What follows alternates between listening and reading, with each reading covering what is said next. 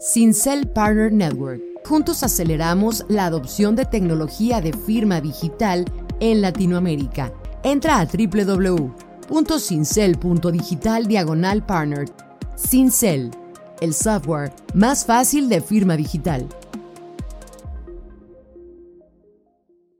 Creo que lo bueno es eso, de que, el ecosistema eh, va a crecer en un ritmo acelerado, o sea, si lo vemos en la naturaleza, es como que te diga, está cayendo un diluvio, ¿verdad? De 30 días sin parar de lluvia, eh, se van a ahogar un montón de especies, pero un montón van a florecer también eh, con, todos esos nutrientes que, que, se están generando. Y, creo que, que es un ecosistema que le hace falta pintar un norte común, ¿verdad? Eh, pero que es demasiado pequeño para, para tirar por, por, por, cada quien por su lado. Entonces creo que se abren las oportunidades de Israel a, hacer un ecosistema realmente muy atractivo, con mucha esperanza, ¿verdad? Con mucha esperanza de, de que Centroamérica, El Salvador, tienen este talento que, que puede salir a relucir y puede competir con el resto del mundo. Ya lo hemos visto y, lo seguimos viendo.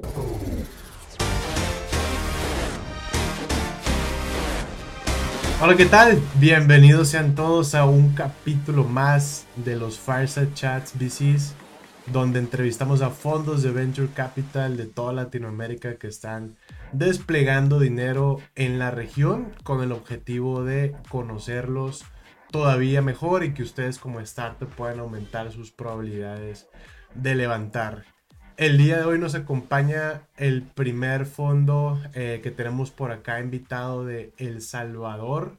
Para ello le quiero dar la bienvenida por acá Fernando Morán, Managing Partner de Inogen Capital. Estimado, bienvenido a la conversación, mi buen.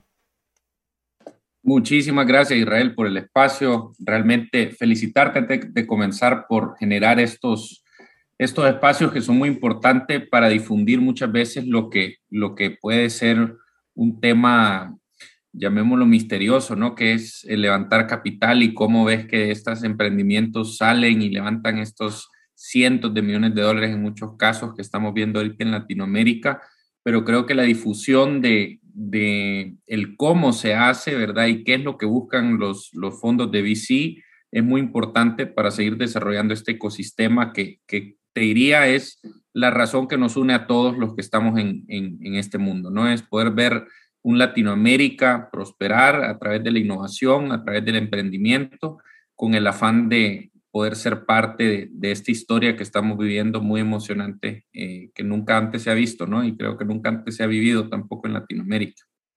Correcto, mi buen. Justo, eh, bueno, a la fecha de grabación de, esta conversación, en esta semana justo YC actualizó sus nuevos términos de inversión, por ahí pues ya cerró el, el 2021, eh, rompiendo de manera bastante histórica los, la manera en que se ven invirtiendo en la TAM. Entonces, justo como comentas, Ver, va a ser interesante la conversación y sí, concuerdo, todos queremos ver una muchísimo mejor región eh, resolviendo problemas con tecnología y no ya tanto de manera tradicional.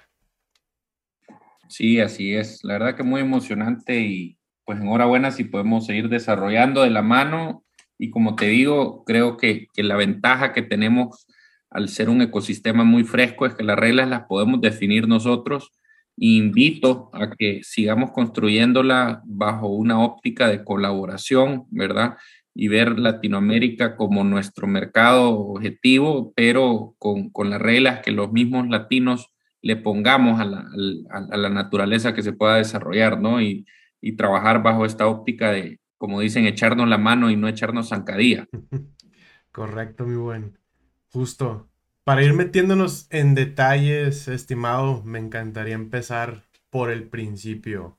Cuéntanos un poco sobre ti y ahorita nos brincamos de una vez ya con, con lo que ustedes hacen en Inogeno. Buenísimo. Eh, pues mira, realmente yo he formado parte de varias eh, etapas del, del, ecosistema de emprendimiento. Eh, mi carrera empieza en Boston hace siete años.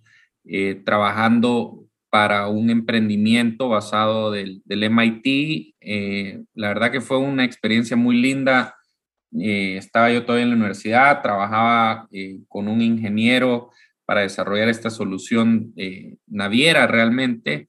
en el proceso me empiezo a, enamorar de cómo una idea puede agarrar forma en el, en el mundo, ¿no? Y, poder manifestarse en, este caso en un producto que podía salvar o ahorrar, mejor dicho, cientos de miles de dólares de gasolina para, para viajes transoceánicos usando eh, el viento para los buques petroleros en, particular. En fin, eh, lo que me fue enamorando fue eh, cómo estas ideas se iban viendo y se iban desarrollando y cómo el mundo de venture capital era este motor financiero que, que permitía desarrollar estas ideas, llevarlas a la realidad y pues llevarlas a mercado.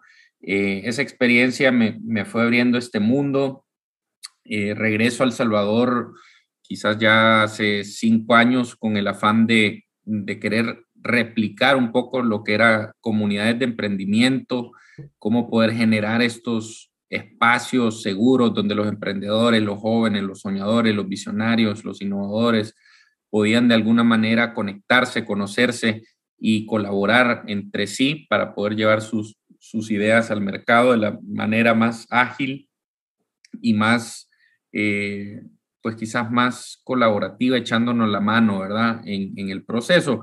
Eh, dado eso, crezco una, una, red de coworkings a más de mil miembros, eh, tanto en El Salvador, Guatemala y Honduras, que se llama Seed Community, esta red la crecimos a, tal punto que, ya empezábamos a, gestionar un poco como el talento y a crear un poco eh, programas de incubación para que trabajaran las empresas entre ellas, pues el abogado quizás ayudarle al, mercadólogo, el mercadólogo viceversa quizás ayudarle con, la identidad gráfica al abogado, etcétera.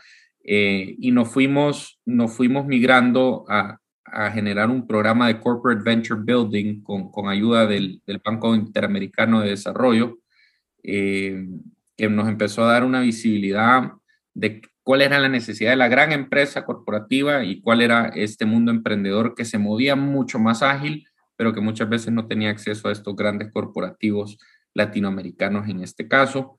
Eh, y con el, con el BID, el BID Lab para ser específico, desarrollamos este proyecto de digitalización de la gran empresa. Eh, y en toda esta aventura, ¿no? De, de, generar, de primero trabajar bajo una sombría de un tremendo emprendedor en Boston, segundo, montar una red de coworkings, empezar a conocer a muchos emprendedores, empezar a incubarlos, empezar a ver las necesidades de los corporativos y la, la demanda de digitalización, eh, y empezar a ver temas más de ecosistema, me di cuenta que el vacío más grande era el tema de acceso a financiamiento. Eh, Inogen Capital llevaba ya cuatro años de existir eh, con su fondo 1, que fue el primer prototipo, eh, y, creo que con mucha admiración a lo que ellos estaban desarrollando y con el afán de, de, poder aportar mi granito de arena, hice un acercamiento al equipo eh, hice una propuesta de poder formar parte del mismo y me incorporé a finales del año pasado como Managing Partner de Inogen, que, ya es un fondo institucional, el primero y el único de El Salvador, ¿verdad? De los pocos de Centroamérica, que busca seguir acelerando todo este ecosistema que, como te digo, tengo ya un par de años de, de conocer de diferentes cachuchas, ¿no? De diferentes gorras. Buenísimo recién desempacado, entonces, mi buen, como contratación prácticamente del, fondo. Sí, la verdad que sí. Nice. Bienvenido entonces, mi buen, también al, al ecosistema de alguna, de alguna manera. Gracias, gracias, gracias. Estimado, metiéndonos ahora sí a su tesis, si nos cuentas en qué invierten y cómo invierten cantidades, tickets, industria. Sí. por ahí me gustaría empezar hablando ya de Inogen. Mira, realmente eh, el primer fondo, como te mencionaba, era un prototipo, fue un prototipo de un millón de dólares, que más allá de la plata, que, quizás no era vastedades a la que estamos viendo ahorita, en el ecosistema, pero nos ayudó a, tres cosas primordialmente. La primera, a entender la naturaleza del juego en Latinoamérica. Muchos de nosotros traíamos experiencias de venture capital en, en San Francisco, muchos éramos ángeles inversionistas en Estados Unidos, en, en, Europa, en Latinoamérica un poco, pero, pero entender la naturaleza del juego. Yo te diría que eso fue el primer paso. El segundo fue entender quiénes estaban en el ecosistema del mundo de Venture Capital, forjar esas relaciones y poder entablar de mejor manera una network de, em, de, de personas, de otros fondos que nos permitían poder ser parte de este ecosistema. Y te diría que, que gran parte del éxito es tener los amigos correctos en este juego, ¿verdad? Y, entender las reglas del juego, como te decía en el primer punto, eh, y poder ir formando de la mejor parte un equipo eh, colaborativo, ¿no? Dentro de todos los fondos que forman parte. Y la tercera, que es un poco a tu pregunta, Israel, era entender la tesis y tener una disciplina de inversión, porque lo que pasa mucho en este mundo es que nos vamos emocionando, eh, hay mucho hype, ¿verdad? De, que mira, tal empresa acaba de levantar y fulanito está dentro y sutanito también y le llegó a mi mamá la oportunidad y entonces es algo que todo el mundo del vecindario empieza a hablar de, este gran éxito eh, y si uno no tiene necesariamente una disciplina con una tesis clara, eh, podemos irnos al FOMO y, y, a ese fear of missing out nos termina pues eh, desviando de, la tesis y, como dicen, de, los principios del fondo, ¿no? De, los basics del fondo. Entonces, nosotros esa tesis, eh, te digo, le hemos ido ajustando y creo que es un proceso que, toma tiempo, no es de la noche a la mañana, eh, pero estamos muy claros que geográficamente queremos apostarle a Latinoamérica, ¿verdad? Cuando hablamos de la delimitación del fondo geográfico, tiene un enfoque 100% en Latinoamérica, no invertimos en, empresas que están fuera de nuestra región, ¿verdad? Eh, tienen que tener operaciones en México y o Colombia, ¿verdad? Que son los mercados más apetecibles eh, después de Brasil, obviamente, pero Brasil creo que sale un poquito de nuestro conocimiento. Entonces, también hay que entender dónde puedo agregar valor tanto a los emprendimientos como a los inversionistas. Eh, y México y Colombia teniendo el punto focal en El Salvador, pues obviamente estamos casi que a dos horas de distancia de Bogotá y, de, y del DF, ¿verdad? Em, dicho eso, te digo que la, el segundo criterio para nosotros es muy importante em, que las empresas ya tengan un product market fit, es decir, que ya estén eh, un poquito más aceleradas en el proceso, que no vengan ideas, ¿verdad? Sino más bien ideas validadas con un producto mínimo viable, con cierta atracción que nos permita tener data real del comportamiento del usuario ante el producto o servicio que estamos evaluando. Eh, cuando hablamos de temáticas, industrias, que, que tú hacías mención también, yo creo que naturalmente eh, Latinoamérica está pasando por una transformación digital en donde nada se está, nada se está realmente em, haciendo o, tenemos muy poca innovación en muchos de los sectores, ¿verdad? Es decir, hay mucho por hacer, mucho por inventar y ahorita, hoy por hoy, el COVID realmente ha venido a acelerar mucha esta digitalización, entonces vemos industrias que se están acelerando rápidamente. Te diría las, las que tenemos un enfoque primordial como Inogen. Uno es el tema de ciberseguridad. Creo que hay una carencia enorme. Creo que nos hemos digitalizado más rápido de lo que hemos podido proteger nuestros datos. Eh, y eso para nosotros es sumamente importante crecer, pero crecer seguros, ¿verdad? Entonces, ciberseguridad es un tema que nos interesa mucho. El tema de finanzas y acceso a crédito y acceso a vehículos financieros eh, para el no bancarizado o para el subbancarizado es muy importante, lo hemos visto eh, que, genera mucho valor en Latinoamérica y le estamos queriendo pues eh, apostar mucho en, la región. El tema de PropTech también lo hemos, lo hemos evaluado bastante, el tema de EdTech, todo lo que es educación, ¿verdad? Creo que también nos, nos ha exigido la pandemia migrar a plataformas como la que estamos ahorita, pero también se nos ha abierto un mundo lleno de oportunidades. El tema de, de salud, creo que, que, es un tema que nos, nos ha llamado mucho la atención y diría dos, dos de nuestras empresas del Fondo 2 son del sector salud, ¿verdad? Eh, Fast Pharma es una de, Dark Retail para farmacias que opera en Ecuador y México y pronto en Colombia. Eh, tenemos también Yana, que, opera en toda Latinoamérica, basada en México, que es un poco más para salud mental a través de un bot de inteligencia artificial.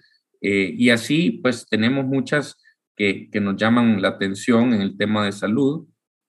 te diría de que por ahí van un poco los enfoques primordiales, el tema de comida eh, y, bebidas también nos interesa mucho. Eh, creo que es evidente también el, caso de éxito que logramos con, con Foodology eh, en el fondo 1, ¿verdad? y sigue creciendo. Es un tema que, entendemos bien y, nos sentimos muy cómodos. y por ahí viendo oportunidades realmente, Israel. Yo creo que, que es tener siempre los, los, ojos muy abiertos, ¿verdad? Eh, y estar atento de, las grandes oportunidades que, se están presentando hoy por hoy en el mercado. Buenísimo, muy buen. Considerando justo que ustedes están en El Salvador y mencionabas México o Colombia como países donde muy probablemente vayan a estar operando sus, sus inversiones, ¿cómo funciona un poco más de la parte legal de estructura ¿O para ustedes qué estructura legal les hace sentido? No sé si tan sencillo como algo en Estados eh, Unidos o algo más complicado. Mira, muy sencillo. En resumidas cuentas, no invertimos en operaciones locales. Ok. ¿Verdad? Eh, si tú tienes, si sos una empresa colombiana, mexicana eh, o latinoamericana de cualquier lado, realmente a mí no importa de dónde estén tus headquarters, pero sí me importa que tu recinto fiscal sea en Estados Unidos, en Caimán, en BBI, en España, en Canadá, donde sea, ¿verdad? Eh, pero que no sea operación local porque invertimos en dólares y esperamos dólares de regreso, ¿verdad? Tan sencillo como eso. Eh, y el tema riesgo, pues creo que, poder albergarlo en, en Estados Unidos, por lo general tanto para nuestros inversionistas como, como para el equipo de, Managing Partners. Nos sentimos más cómodos eh, en esas jurisdicciones donde sabemos que las reglas ya, ya están inventadas, ¿no? Buenísimo, totalmente de acuerdo, mi buen. De hecho, mencionaste una, una nueva opción que no, no había escuchado nunca. Dijiste algo así como BBM. Eh, British, eh, British Virgin Islands. Ah, ok, buenísimo. ¿Nos pudieras contar rapidísimo de eso, solo como curiosidad? No, la verdad que no pudiera contarte mucho porque no, no domino el tema con la propiedad para hablarte de, recintos fiscales, eh, sino más bien, o sea, recintos que, que, que, te digo que a las finales están bastante estandarizados, no hay que inventarse la rueda, hay que ver cómo se estructuran las empresas que están levantando capital hoy por hoy eh, y seguir un poco esa línea, ¿verdad? Y no andar queriendo inventar estructuras que, que, muchas veces eh, sale caro andar inventando, así que sigamos los pasos de lo que ya se, se hizo varias veces. Sí, justo, justo. Estimado,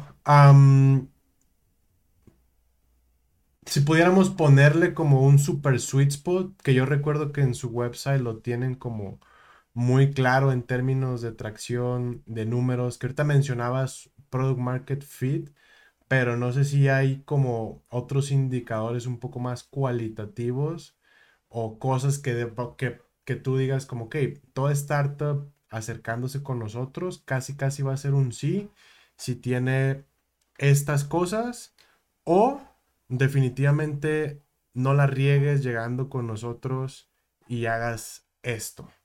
Mira, eh, ¿cuál sería el checklist para decirte un casi, casi sí? Eh, creo que, es muy difícil, ¿no? Porque a las finales estás apostándole también a outliers, a, gente que no sigue necesariamente patrones, ¿verdad? Entonces, creo que sería muy, muy injusto encajonar y decir si caes dentro de este cajón, pues ahora, ahora le ven y te invertimos y si no, si no cabes, pues no. Eh, sería ir en contra de un poco de la filosofía de, de, este, de la naturaleza del juego, ¿no? Pero lo que sí te pudiera decir que son eh, red flags o que son automáticamente una descalificación, de primero si no ha salido al mercado, ¿verdad? Eh, el año pasado hablamos con 315 empresas, si no me equivoco. Eh, varias de ellas ni siquiera habían salido al mercado y te salen con el invento de una evaluación de 6, 7 millones de dólares sin, sin tener ni siquiera un usuario, ¿no? Ni siquiera un beta testing con la mamá y la tía, sino eh, una idea o un pitch deck y, y, pues creo que por ahí para nosotros es algo que, que, ni nos tomamos el tiempo de, de, de, tomar la llamada, ¿no? O sea, si, si empieza la llamada y lleva cinco minutos adentro y me decís, no, ni hemos salido, te digo, mira, hablemos en seis meses, ¿verdad? Sí, sí, sí.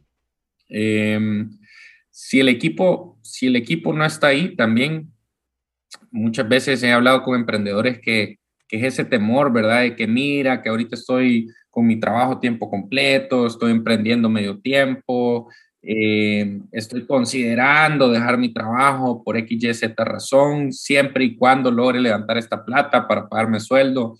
O sea, ese juego del huevo y la gallina creo que, que, a mí no me transmite confianza y te digo, para mí es un casi que automáticamente un no. Eh, porque si tú no estás confiando en, en, en, el emprendimiento, pues ¿por qué debería de confiar yo, verdad? ¿Por qué, por qué no, sea, no te puedo dar un cheque a, medio tiempo. Eh, otra cosa que te diría que, mira, ahora nosotros antes hablábamos de tracción en ventas, eh, pero es relativo porque tenemos eh, empresas que no tienen tracción de ventas, pero tienen 7, 8 millones de usuarios, sin quizás generar un dólar hasta la fecha de, de, de venta, pero con una base de usuarios que se puede monetizar. Entonces, hay varios criterios, ¿verdad? Eh, obviamente ventas es una, usuarios es otra, eh, que te, implica o te indica cierta eh, tracción, ¿verdad? Em, y te diría que, honestamente en estas etapas lo más importante para nosotros es el, equipo detrás, ¿verdad? Y, si bien es cierto, hay que entender el problema solventar, tiene que hacer sentido el modelo de negocios, el producto pues tiene que tener cierto fit, pero el equipo es lo más importante porque lo más probable, Israel, es que vas a tener que pivotear tu solución, vas a tener que tratar de reinventarte en el camino, o sea, van a pasar muchísimas cosas que te digo, si no tenés esa resiliencia como equipo y esa creatividad y ese orden y esa disciplina para poder llevarlo a cabo, eh, pues creo que, que, también sería un, un red flag para nosotros y un casi automáticamente no, ¿no? Sí, sí, sí, sí. Totalmente de acuerdo, mi buen. Me gustaría retomar una idea que mencionabas un poco al inicio, de manera un poco indirecta. Me dijiste algo así como poner nuestras propias reglas en, en un ecosistema que pues va de alguna manera como empezando y podemos hacerlo, por lo menos así lo caché, como que no tenemos que del 100% tal vez de lo que ya existe en otros mercados, tener que tomarlo todo. La pregunta que quiero hacer va un poco enfocada a la nueva llegada de capital que se está viendo y se va a seguir viendo. No sé cómo lo veas tú, eh, si es bueno o es malo, que pues cada vez están metiendo más fondos específicamente tal vez de Estados Unidos en etapas. Ahorita yo creo late seed serie A, serie B, pero yo creo que cada vez van a empezar a entrar un poco más, más temprano, que hasta donde sé, creo que ustedes han coinvertido por ahí ya con algunos, eh, específicamente en Yana, que ya la tuvimos por acá también. Entonces, no sé, ¿cómo lo ven? ¿Consideras es bueno, malo, la competencia? ¿Van a subir valuaciones? O... Mira, yo creo que, que hay siempre dos lados de, de la moneda. Eh, diría, voy a empezar por lo bueno porque porque creo que por ahí hay que comenzar. Eh, se, abre, se abre el chorro, ¿verdad? O sea, se abre el acceso a liquidez, se abre el acceso a oportunidad de inversión, va a generar naturalmente más emprendedores buscando ese acceso a capital, ¿verdad? Cuando tienes el año pasado 15 mil millones de dólares inundando la región Latinoamérica, eh, y cuando ves 10 años atrás casi 140 millones de dólares, o sea, estás hablando de, un crecimiento exponencial solo en el acceso a capital, que naturalmente lo que vas a ver es un crecimiento de, otros jugadores adicionales, ¿verdad? Entonces, creo que lo bueno es eso, de que, el ecosistema eh, va a crecer en un ritmo acelerado, o sea, si lo vemos en la naturaleza, es como que te diga, está cayendo un diluvio ¿verdad? De 30 días sin parar de lluvia. Eh, se van a ahogar un montón de especies, pero un montón van a florecer también eh, con, todos esos nutrientes eh, que, se están generando. Entonces, ¿qué es lo que, lo malo? Sí, lo, lo comentaste tú, Israel, estamos viendo evaluaciones mucho más infladas, ¿verdad? Lo que antes estaba en 10, ahora está en 15, ¿verdad? Lo que, entonces, sí vas a ver, sí vas a ver inflación en evaluación, creo que va a haber un ajuste y creo que ahorita hay un, como te digo, un, winner takes all mentality con muchos de estos fondos americanos que vienen, meten plata, ¿verdad? Y, es toda su, apuesta ponerle para, para el sector fintech, escogen dos o tres empresas a las cuales financian, agarran el sector foodtech, igual agarran dos o tres empresas. Eh, creo que va a ser la, la, competencia mucho más atractiva también porque vas a tener a estos pequeños ponis, ¿verdad?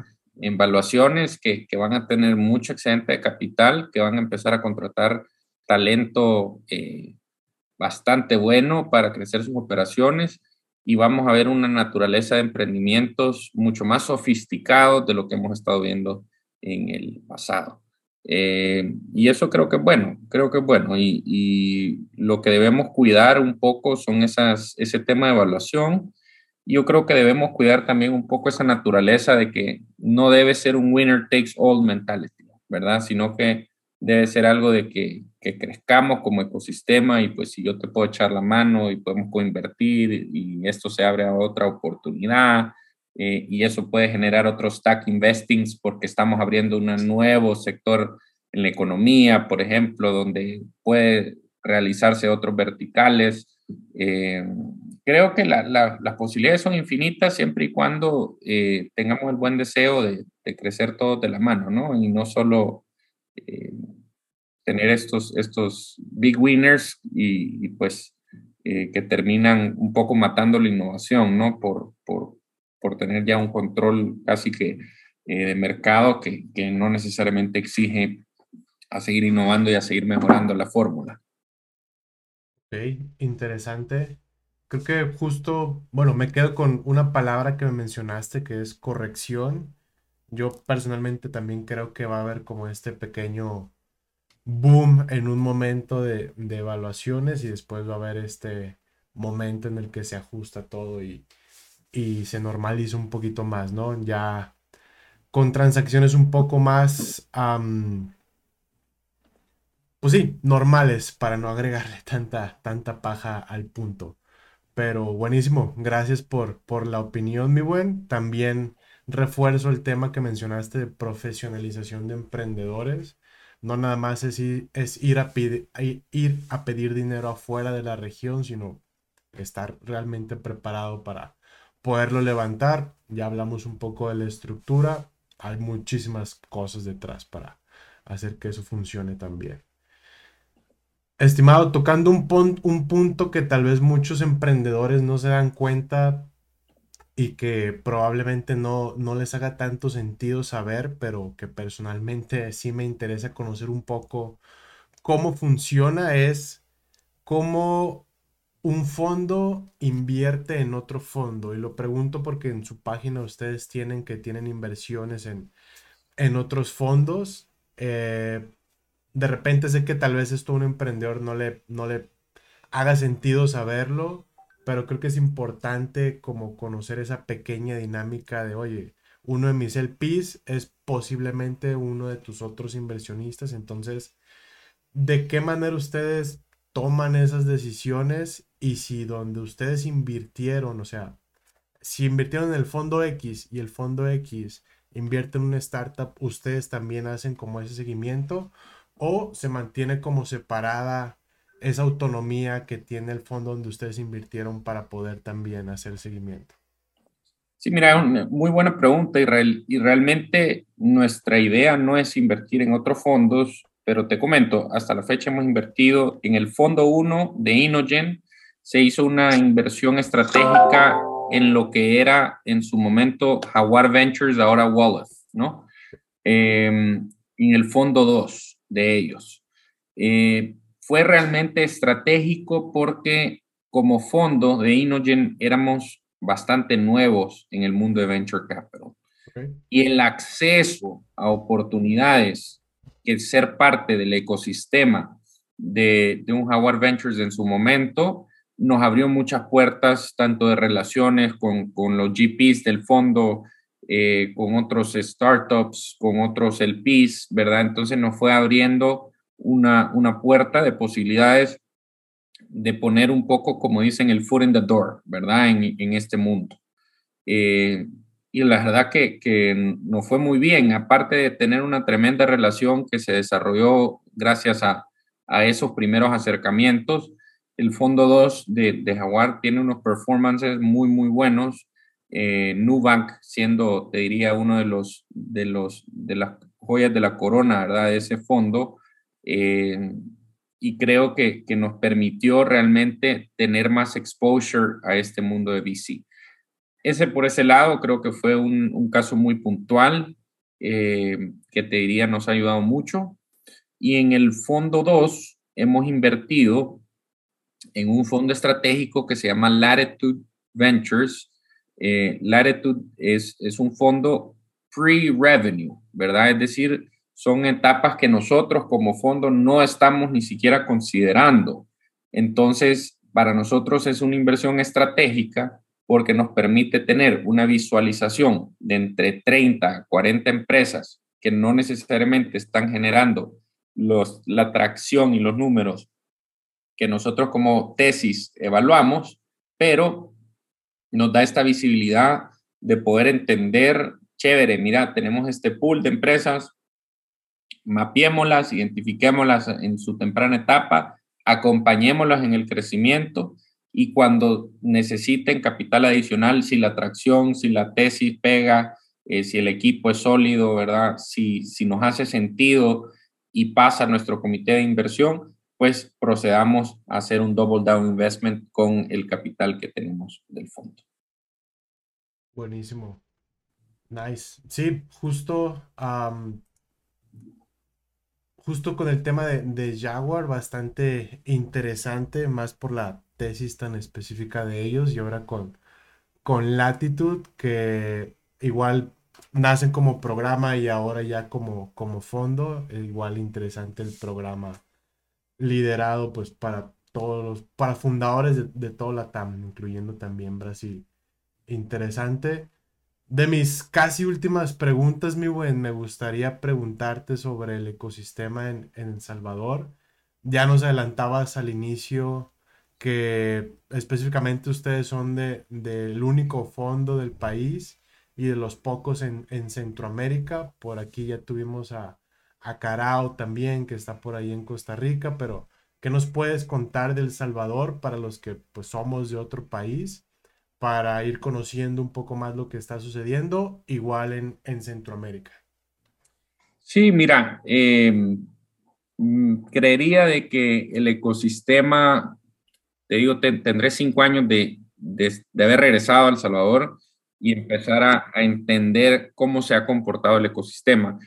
Eh, lo interesante es que el año pasado tuvimos el primer exit del ecosistema salvadoreño con una empresa que se llama Hugo, que fue adquirida por Delivery Heroes por, por alrededor de 150 millones de dólares. Entonces, ¿qué es lo que pasa? Por primera vez se cierra el ciclo del emprendedor en El Salvador, ¿verdad? Tienes a alguien que, que comenzó, logró crecer, logró vender y eso te diría va a traer mucho más prosperidad al ecosistema porque se, se hacen dos efectos a mi criterio del conocimiento que, he podido entender de otros ecosistemas. Uno, eh, los fundadores reinvierten parte de esa plata en otras startups, se vuelven el PIS en otros fondos, eh, se vuelven inversionistas en otros emprendimientos y entonces hay una liquidez en el mercado que eso te diría, es, es, como de dos partes. Uno es de los founders y la otra también son de los inversionistas